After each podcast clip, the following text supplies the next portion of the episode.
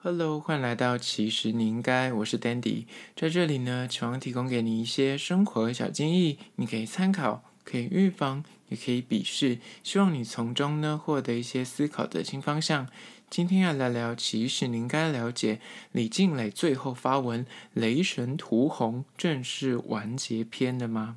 上周末呢，风风火火的《雷神屠洪记》。王力宏前妻李静蕾呢，以四千字的长文控诉王力宏有约批啊、招妓啊，各种毁三观的行径。经过数日的攻防，上周末大家就是那熬夜在看他们两个人。互相的比战跟到发声明，最后王力宏两度的发声明道歉，他盖瓜承受扛下所有的错误致歉，并承诺要赠予就是一栋房子给李静蕾。那事件感觉告了一个段落，终于今日就是李静蕾又发了最后的最后一篇声明。那今天就是来好好的聊一下关于说李静蕾的最后一篇声明。那在实际进入主题之前呢，一样来介绍一间我蛮喜欢的餐厅，它叫做梁喜号，位于万华龙山寺的周边。它其实原本有两间店，一间是总店，一间叫做西园店。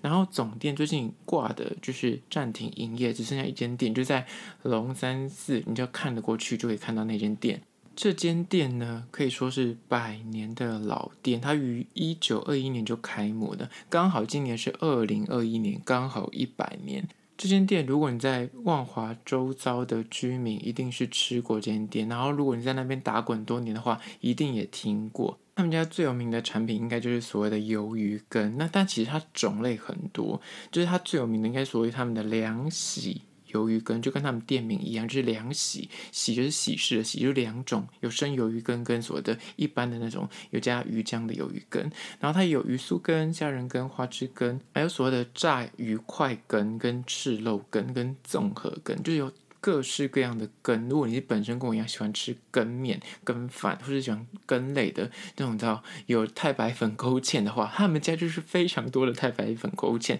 吃起来非常的浓郁，然后非常的古早味。它的单价跟外面的小那种路边摊比起来，当然是贵一点点啊，就是小碗的是六十块。大碗的是九十，但是如果你点大碗，我觉得是还吃得饱。那你觉得要记得，如果你是内用的话，你吃完要去注意它的碗底，它会所谓的大吉，就是什么事业啊、爱情啊、工作什么之类的，你就可以去看一下。哎，就是吃完就心情很好，觉得自己是大吉。它有点就是你知道，有点致敬一兰拉面的那个概念。但我觉得它里面有些什么卤肉饭也非常的有名。如果你本身不是很喜欢吃面食的话，你可以点一个卤肉饭，然后配它有一根，然后有所谓的炸虾卷跟。天妇罗都是必点的。那如果有一天你刚好去龙山寺拜拜，经过肚子有点饿的话，我觉得不妨可以去吃吃看这一间叫做梁喜号的鱿鱼羹。那我其实比较推荐你可以在现场吃，因为它热热的，然后又可以你知道有所谓的黑醋跟它的辣椒，也是我喜欢的那种，就是吃的就是真的很辣的生辣椒。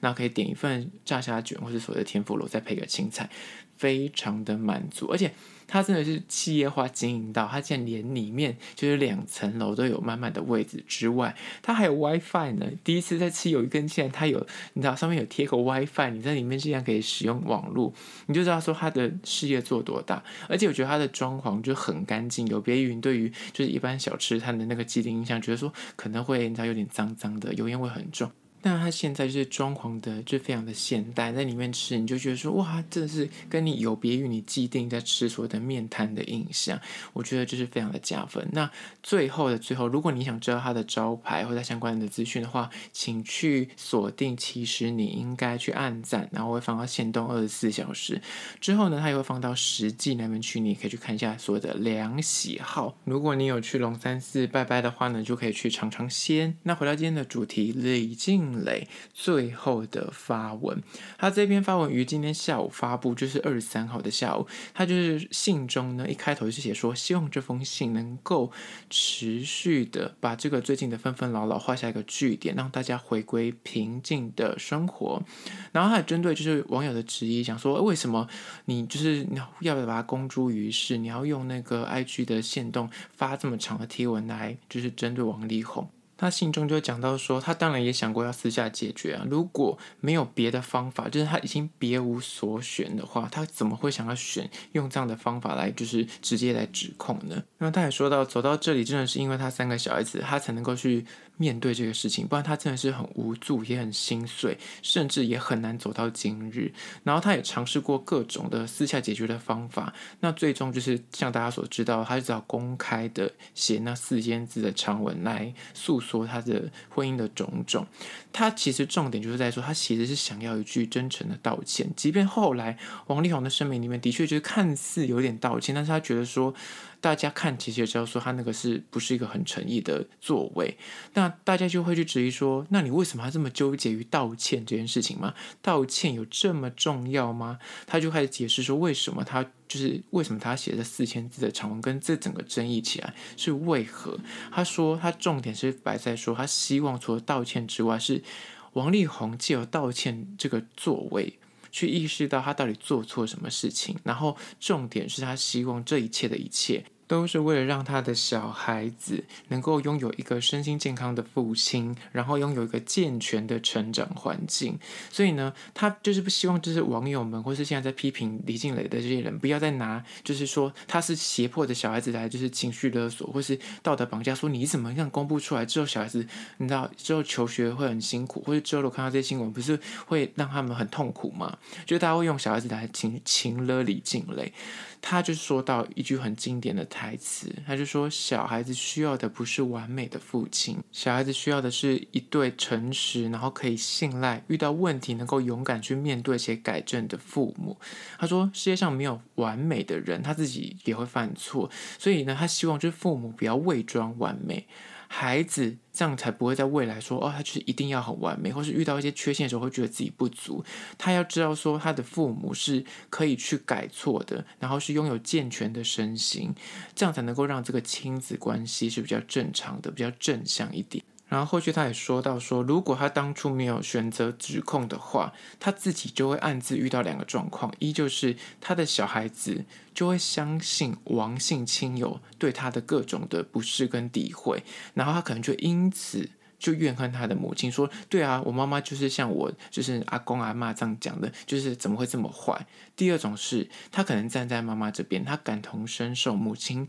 承受这一切，那就会基于说他想要保护母亲，所以他就会憎恨父亲，就会跟他的亲友对立，就会跟他的王姓家人对立，那就让小孩子走上一个就是不好的。印象去了，这两种状况都是就是李静蕾不乐见的，所以他才会想要站出来，希望王力宏可以去修正他的行为，希望不要就是活在一个假面的和谐家庭里面，然后让这种就是呃就是让小孩子目睹他们家里明明明就是表面的和谐，但是呢就是里面的冲突跟外界大家所看的他父亲的形象怎么落差这么大，然后他也不希望小孩子活在这些霸凌跟冷暴力的关系里面，他就是重点希望他小孩子。拥有一个健全的家庭，跟王力宏要知错，然后要能改。第二点是关于说，他说这么多，很多网友就是着力在王力宏最后那篇声明说，哦，就是都是他的错，然后他会把房子留给李静蕾这样子，所以大家就想说，你看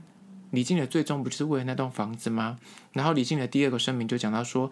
房子。就是大家都现在针对这件事情，不停地在指控他说：“你看吧，你就是要那个钱，就是要那个房子。”李静蕾在这篇声明就说到说：“我不希望我迫于无奈去提告，因为他在前面有就是攻防的时候有讲到说，如果王力宏没有在三点之前就是给出回应的话，他要提告王力宏跟王父。然后他就说他这篇声明就解释了说，他不希望对一个八十几岁的老人提告。然后他也认为说，在前一篇就是。”呃，就是信件里面他已经回应了大家的疑虑。最重要的是，王力宏在最后一篇声明，他的确有就是小小的道歉了一下。虽然那个道歉对他来说，就是他觉得那个不是很有诚意的道歉，但是他至少说是个好的开始。希望未来能够有不一样的就是展望就对了。然后对于大家最着腻的关键就是那栋房子的去向，他就直接回应说，房子的赠与他是不会接受的。希望网友不要再去曲解他当初出来指控的原意。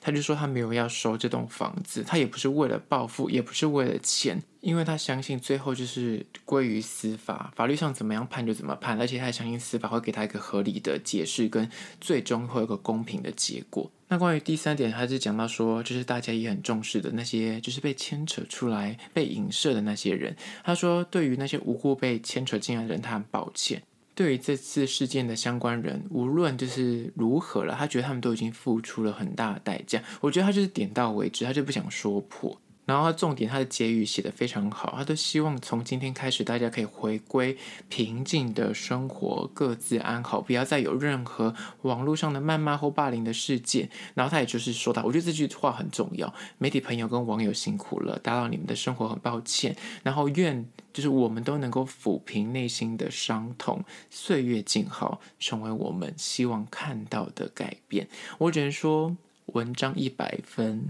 他可能也是《甄嬛传》的粉丝。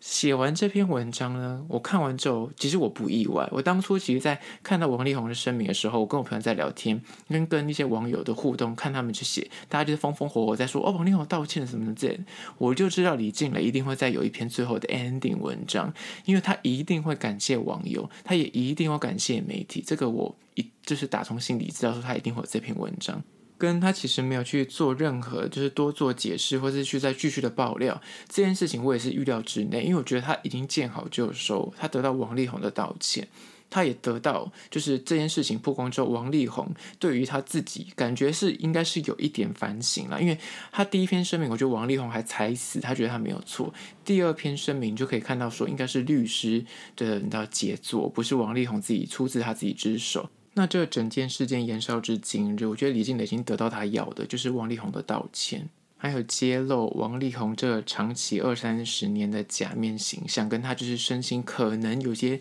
就是性成瘾啊，或者像就是他说的那个心理操控的问题，他希望给大众知道，不要有下个受害者，也希望王力宏可以稍微做点改进，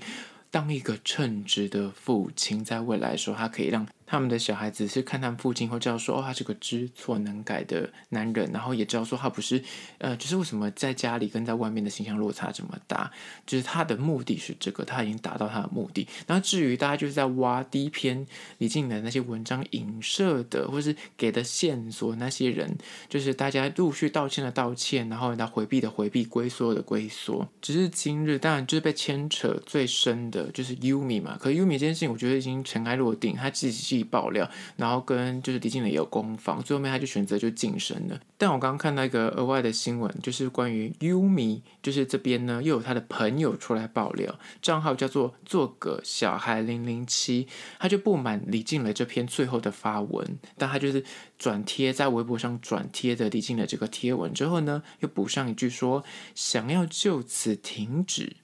让这一切对你在有利的地方。没有这么好的事情，所以感觉这个那网友就号称是 Yumi 的好朋友的这个账号，有可能之后还会有一些料出来。但我觉得这可能就已经无伤大雅。李静蕾就是在兵来将挡，水来土掩。但是我觉得他重点是摆在跟王力宏的那个中间的那个指控啦，跟针对王力宏，其他那些莺莺燕燕对。李静蕾来说真的不重要啊！你再怎么讲，有除非你要去爆李静蕾有什么额外的外遇，没可能嘛？应该也是针对王力宏那边去去去给一些证据。那对于另一方，就是大家影射人妻的部分，我说的是影射，我现在再次说的是影射，就是徐若瑄那边单方面已经发了三篇声明，跟到今日她的丈夫也出来发了一个声明，说他就是绝对是相信他老婆没有做一些不轨的行为这样子。那截至今日，就是。李静蕾已经发布他最后一篇声明，看似啊，就暂时是最后一篇声明，也没有去提到，就是说谁是或谁又不是，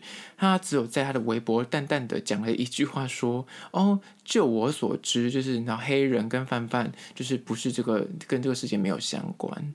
那大家因为之前就沸沸扬那张照片。那个你知道他们就是防疫破口的那个照片里面就有五个人嘛，然后这五个人就排除了黑人跟范范，所以大家现在就开始说哦，所以另外两个人是不是还是有嫌疑人？但是记者就打电话给李静蕾说，你现在是不是用排除法？李静蕾回说没有。那其实大家就说，为什么他只贴在微博，没有贴在 IG 跟 FB 呢？就有网友就说，因为其实中国那边有流传一个什么四 P 的影片，所以他其实要澄清那四 P 影片里面两个人不是范范跟黑人，所以。开始贴在微博，没有贴在 IG，所以这样也说了过去了。但就是那网友就是很喜欢，就是当键盘柯南嘛，对吧？但是我觉得就有一份证据说一分话，到目前为止。都没有人拿出就是徐跟王实际有怎么样的证据，而且我听起来，我觉得就两造说法对起他们的声明，就是应该是没有婚内有一些不轨的行为，可能就是有一点暧昧，但是没有不轨行为。那以法律来说，就是你没有什么立论去做工坊，说他有怎么样，所以我觉得。李应该是不会再继续的去探讨这件事情，而且我觉得他应该是会看在小孩子的份上不想明讲，但是他的这些声明，我觉得就已经蛮明确的达到他想要诉说的苦衷，那就够了。那至于徐那边，反正她老公都已经出来，徐修勋老公都已经出来发声明，我觉得也没什么好讲，她老公相信她，那就 OK 嘛，对吧？就在看似这整件事已经落幕的此时，南拳妈妈的弹头突然又在她的 IG 跟 FB 上，哎。突然指明了黑人，就是开始攻击黑人，这样说：“哎，兄弟出事之后逃得跟猴子一样，让他看不起。”这样子，甚至还提起王朝九零三的一个就是自杀的事件。那当初这个事件还就是波及另外一位天王，那我觉得现在事件没有明朗，而且刚刚就在刚刚李延景就另外一个女艺人又跳出来跟弹头在那个隔空在叫嚣，就是目前非常的纷乱的新闻点，我觉得明天可能之后会有一个比较完整的报道。那关于弹头，他就一直在现在在他的 IG 或 FB 在撂话说，请大家不要再去惹他，再惹他他就会讲出来这样子。然后他也跟黑人说啊，就你看就有点停战，说那我们就各自把。这些事情放到坟墓里面去，带到坟墓里面去，不要再讲了。但刚刚他又跟李延景就另开了战场，在讲约批的事情，整件事情感觉就是人家又是一些花边新闻，感觉又会再烧个几天。但我觉得王力宏跟李静蕾自己两方的这些东西呢，应该是到今天有个完整的结束了，希望不要再节外生枝。那这几天大家应该都累了，那在此跟大家做个小小的结论，就是关于说李静蕾这篇贴文呢，我觉得他就是很平心静气的跟大家讲完说，为什么他当初会想要控诉王力宏跟揭露他的这个假面的。形象，然后他也就是针对网友的争议说，哦，他其实不是爱钱，他如果爱钱的话，他就是不用做这么多的手段，其实他有别的手法。那那个房子的事情，他也就解释他没有要嘛，对吧？那我觉得网友们，大家现在你知道吃瓜群众，现在就是应该会把重点摆在诶额外的旁支的这些。小瓜上面去了，就是刚刚弹头啊，或是那个澄清的部分啊优米的那有人又要爆料这件事情上，可是我觉得李静蕾，我觉得聪明的他应该就会就此打住，不会再有任何的声明跟再节外生枝，除非有人就是真的拿出证据在攻击他了。那我觉得这个事件呢，就是所谓的雷神屠洪记就此告一个段落。那针对今天的议题，如果你有任何意见跟看法想要分享的话呢，不管你此刻收听的是哪个平台，快去。按赞订阅，如果有任何的合作邀约呢，欢迎到咨询栏问到没有信箱可以写信给我。那如果你是用 Apple Podcast 呢，也欢迎去留下五星的评价，写下你的意见，我都去看哦。好了，就是今天的，其实你应该下次见喽。